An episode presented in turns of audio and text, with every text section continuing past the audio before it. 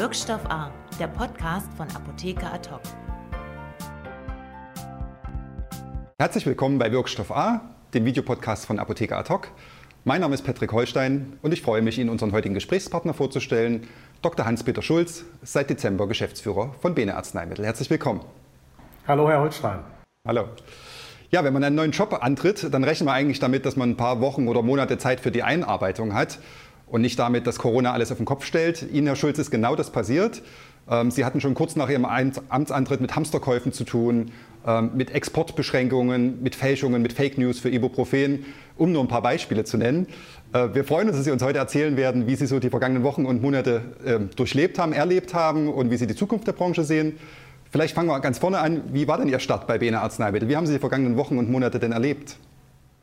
Also der Start bei Bene war, war sehr gut. Ich ähm, bin ja ähm, eigentlich aus dem Bereich Vertrieb, Marketing. Ich war vorher bei der Firma Genzyme, ein Biotechnologieunternehmen, das dann hinterher auch von Sanofi übernommen worden ist. Und für mich war das absolut spannend zu hören, dass es ein kleines deutsches Unternehmen in München gibt, in Sollen, was ein, ein Medikament für eine seltene Erkrankung auf dem Markt hat seit 2017. Und ich denke, das war auch der Grund, wieso ich angesprochen worden bin. Habe dann hier angefangen und was mein, mein erster Eindruck war hier von den Kollegen und von der Firma, dass es ein, ein sehr, eine sehr offene, positiv familiäre Atmosphäre ist. Also familiär kann ja auch einengend sein, das war es aber nicht, sondern es war wirklich sehr offen, man hilft sich gegenseitig, man ist sehr verantwortungsbewusst. Äh, es gibt hier keine, zumindest habe ich das in der Zeit nicht wahrnehmen können, keine Silos und, und das interdisziplinäre Handeln ist eigentlich normal. Und das habe ich sehr genossen. Äh, das ist bei so einem kleinen Unternehmen ganz toll, wenn das funktioniert. Und in der Tat, wie Sie es schon eingangs äh, gesagt haben, habe ich dann in den ersten Monaten auch schon viele äh, Themen äh, vor, der, vor der Brust gehabt. Ähm, wir haben ja dann zum Jahresbeginn kam das Thema Corona hoch. Ähm, ich habe das Thema, bin ich ganz ehrlich, erstmal nicht so, ähm, das war nicht so bei mir im, im, im Fokus. Und ich bin angesprochen worden, hier hauptsächlich vom, von dem Management-Team, insbesondere von den Herstellungskollegen, die schon seit Mitte Februar äh, sich natürlich in ihren Zirkeln besprochen haben und gesagt haben, was kann daraus noch entstehen, hat das ein, unter Umständen ein höheres Risiko für unsere Produktion. Und so sind die auf mich zugekommen äh, und wir haben dann das Thema angestoßen. Also wirklich sehr, sehr offene Atmosphäre. Wir haben schnell die Themen angegangen.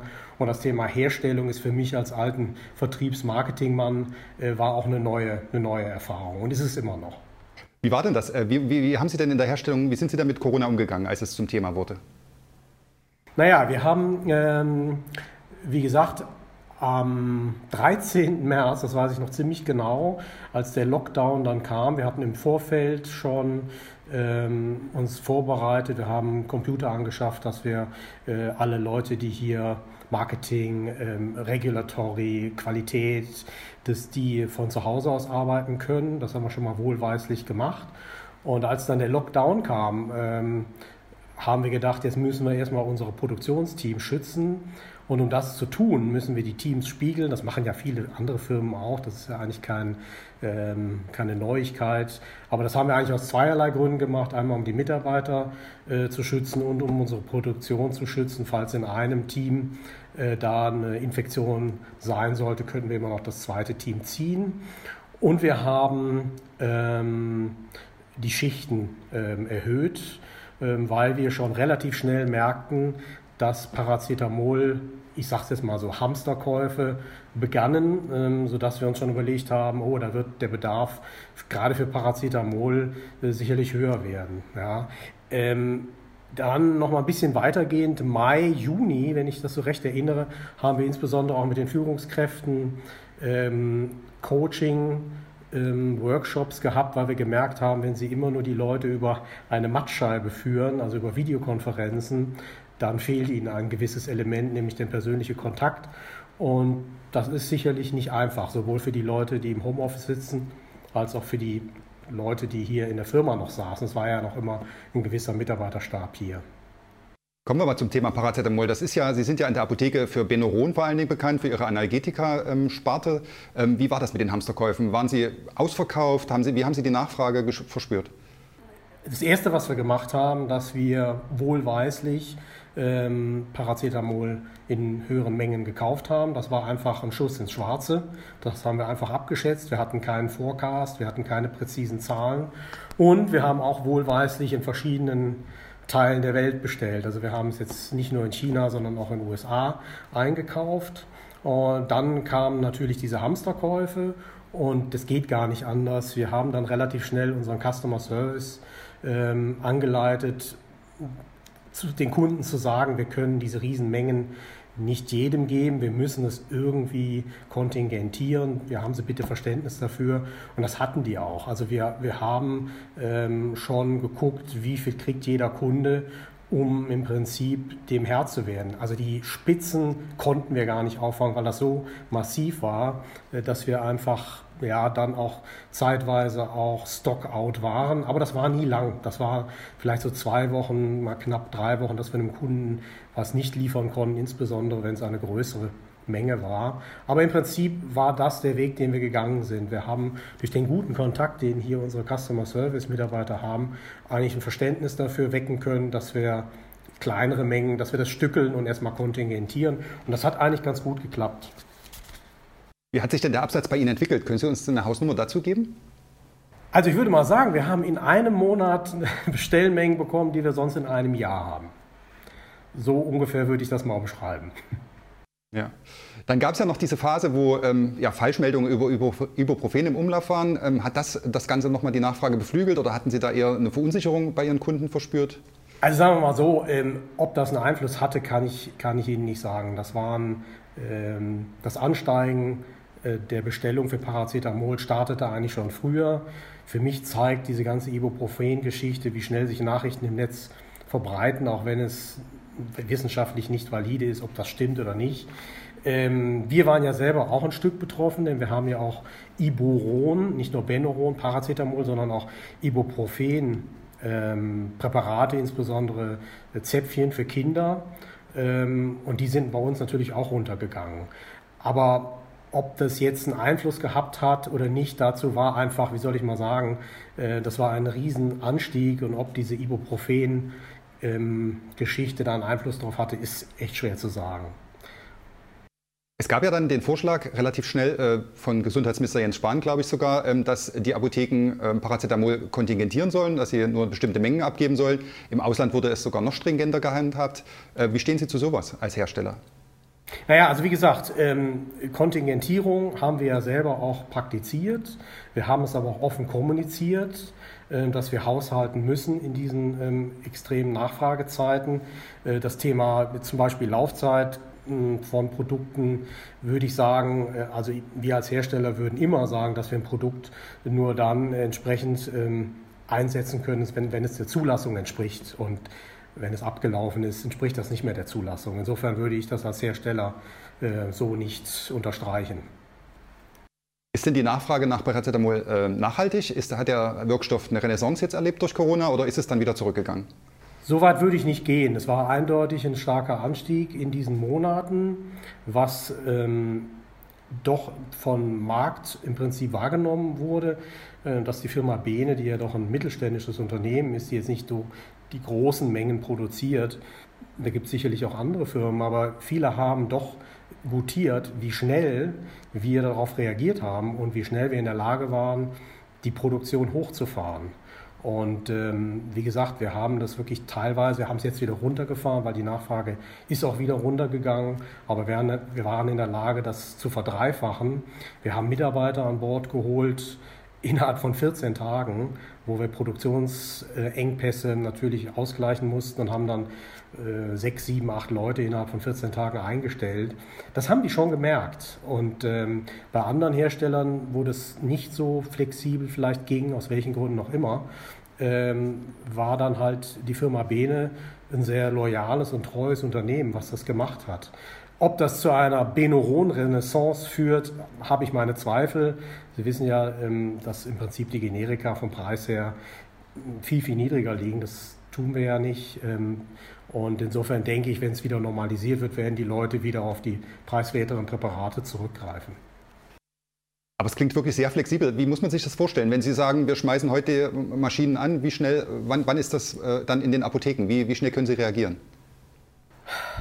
Naja, also wir mussten, das Erste, was wir mussten, äh, waren, waren halt natürlich ähm, berechnen, wenn wir die Maschinen entsprechend höher auslasten, äh, müssen wir die Wartungsintervalle häufiger machen. Wir brauchen Personal, wir müssen Dinge, die wir validieren, ähm, auch häufiger machen, als wir das tun. Also ich kann Ihnen, wir haben es geschafft, alles in allem von, wie gesagt, Mitte März bis Mitte April. Mitte April waren wir eigentlich so weit, dass wir gesagt haben, wir können jetzt verdreifachen. Äh, wir hatten ja auch eine sieben-Tage-Woche, äh, Nachtschicht, also 24 Stunden, sieben äh, Tage. Hm, das ging auch relativ schnell durch bei den Behörden. Aber dass wir das nicht lange so halten werden können, das war klar. Sie sind trotzdem einer der wenigen Hersteller, die wirklich in Deutschland noch produzieren. Jetzt gibt es ja seit Corona wieder Diskussionen darüber, in anderen Ländern, aber auch in Deutschland, Produktion nach Europa, nach Deutschland zurückzuholen, sogar zu fördern. Wie bewerten Sie sowas? Naja, also ich denke mal, ähm, die Situation hat ja jetzt gezeigt, ähm, und das gibt es ja auch immer wieder mal, dass ähm, Medikamente, die in Deutschland produziert werden, doch in vielen anderen Ländern in Europa, aber auch wir sehen das auch im Ostblock, Russland beispielsweise, die ähm, legen großen Wert auf deutsche Produkte, weil sie damit hohe Qualität, Zuverlässigkeit ähm, verknüpfen. Und, und die Produkte, die deutschen Produkte äh, haben auch einfach da ihren Namen. Wir sind in der Situation, dass wir Benuron beispielsweise in Deutschland preislich nicht ähm, nach unten gefahren haben. Wir haben gesagt, wir belassen das so. Äh, wir sind hier natürlich ähm, in normalen Zeiten jetzt nicht jemand, der den Markt ähm, ja, dominiert, weiß Gott nicht. Das sind halt die Billigprodukte. Aber ich denke, die, man muss sich halt die Frage stellen, ähm, klar, ich kann alles bei Aldi kaufen. Wann muss ich gute Qualität haben? Und gibt es nicht vielleicht auch äh, in einem Land ähm, den Bedarf, dass man sagt, also bestimmte Dinge haben einfach ihren Preis und wenn ihr den Preis immer weiter nach unten drückt, dann habt ihr die Situation, die ihr jetzt habt. Also wir, wir bestellen ja das Paracetamol äh, weltweit, weil wir auch die, die Risiken verteilen wollen. Wir würden es gerne in Europa kaufen. Es gibt in Europa keinen, der das herstellt. Das spricht ja schon ein bisschen für sich. Das ist nach Indien, nach China hauptsächlich abgewandert und ähm, das ist eigentlich schade. Ja. Also Sie sehen die, die, Debatte eigentlich als Bestätigung und ähm, positiv, ja? Genau, Genau, richtig. Also ich, ich denke, man muss, man kann nicht das eine haben wollen und dann nach dem anderen fragen, wenn es dann kritisch wird, sondern man muss sich im Klaren darüber sein, dass wenn man Qualität will im Arzneimittelbereich, äh, dass, das, ähm, dass das seine Kosten, seinen Preis hat. Ganz klar. Sie hatten das Thema Beschaffung ja schon angesprochen. Jetzt war ja kurz vor Corona ähm, die Meldung, dass Indien den Export beschränkt für bestimmte Wirkstoffe. Paracetamol war mit dabei. Ähm, wie bewerten Sie sowas? Wie kommentieren Sie sowas? Naja, also wie gesagt, wir, wir bestellen aus verschiedenen Ländern. Ähm, der Preisdruck ist, ist enorm. Wir können es aus Europa nicht, nicht bestellen. Insofern hat uns das ähm, nicht verwundert. Also das ist auch schon mal häufiger in der Art und Weise, jetzt nicht so extrem, aber es ist schon passiert. Ähm, insofern hat uns das jetzt nicht so getroffen. Ja. Das war für uns vielleicht nicht Normalität, aber wir haben damit gerechnet, dass das, dass das passieren kann. Anderes Thema, was auch seit einiger Zeit natürlich immer wieder in aller Munde ist, sind Verunreinigungen. Jetzt war auch Paracetamol vor kurzem betroffen. In den Niederlanden gab es Meldungen über Verunreinigungen. Ist das bei Ihnen ein großes Thema und was tun Sie, um sowas zu verhindern bei dem Wirkstoff, den Sie einkaufen? Ja, das, geht, das zahlt wieder ein auf das Thema äh, Qualität und, und äh, wie viel Aufwand betreibt man, um seine Qualität permanent zu überprüfen. Äh, das ist jetzt ein relativ neues, junges Thema. Das haben wir mit den Behörden und mit den Partnern jetzt eng ähm, abgesprochen. Äh, die Behörden haben auch schon bei uns angeklopft. Wir sind mit denen im Austausch.